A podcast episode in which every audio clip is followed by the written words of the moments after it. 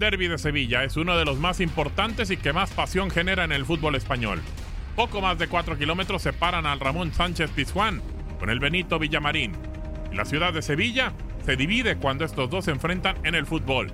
Ya más de 100 años del primer enfrentamiento, la esperanza de Triana y la esperanza de Macarena, la Semana Santa y la Feria, Joselito y el Gallo y Juan Belmonte, Real Betis Balompié y Sevilla Fútbol Club. La dualidad en esta ciudad siempre ha estado presente. La rivalidad entre el Sevilla y el Betis es considerada una de las mejores y mayores rivalidades del mundo futbolístico. Nervión es el barrio donde se encuentra el estadio del Sevilla, el Ramón Sánchez Pizjuán, y Heliópolis, donde juega el Real Betis, en el estadio Benito Villamarín. Los días de partido son una fiesta en estos dos barrios, una experiencia que no te debes perder. Tanto se vive esta rivalidad que en la ciudad, ya sea de casualidad o no, de verde y rojo se visten las lonas de la Feria de Abril, o también las tradicionales sillas flamencas, buena medida de la pasión con la que se siente este fenómeno más allá de lo deportivo.